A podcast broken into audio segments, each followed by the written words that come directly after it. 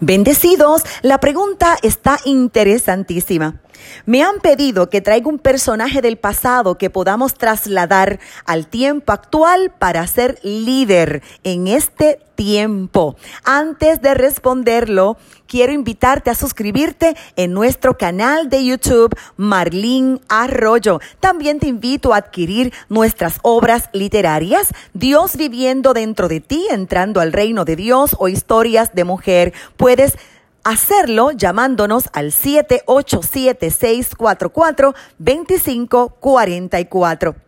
Bueno, para escoger los personajes primero vamos a identificar los problemas. Puerto Rico ha estado viviendo problemas de quiebra. Hemos sufrido la imposición de una junta de control fiscal.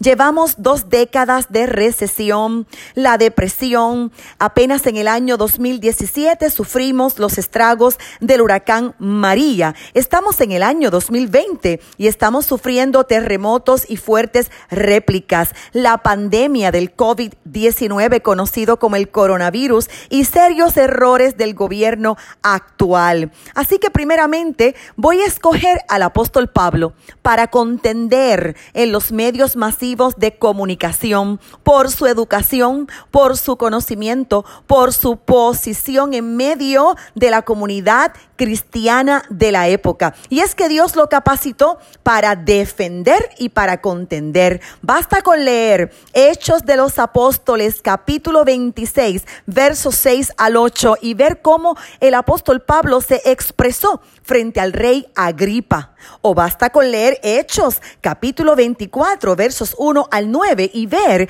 cómo el apóstol Pablo se expresó con una impresionante elocuencia ante Félix y Festo. También se defendió de las acusaciones de los judíos, así que el apóstol Pablo sería maravilloso para contender y defender la fe en los medios masivos de comunicación.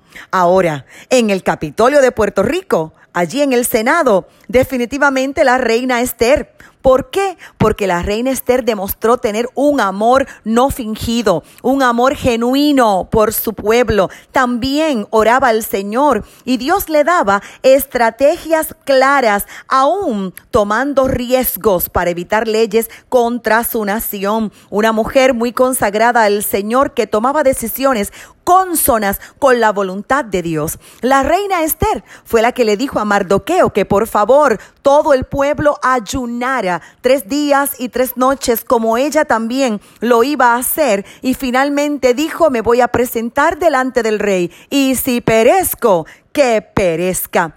En términos de economía, mi favorito es José.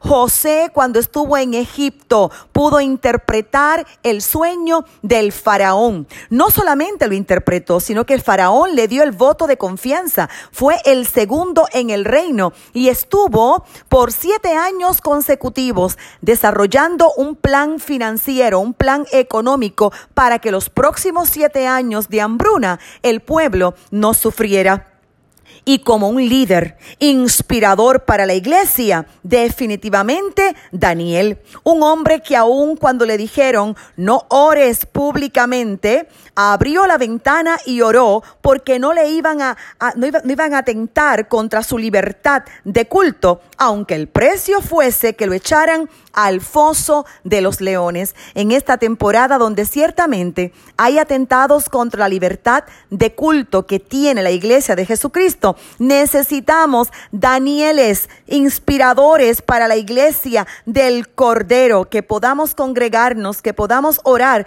públicamente con la ventana abierta, aunque el precio sea alto.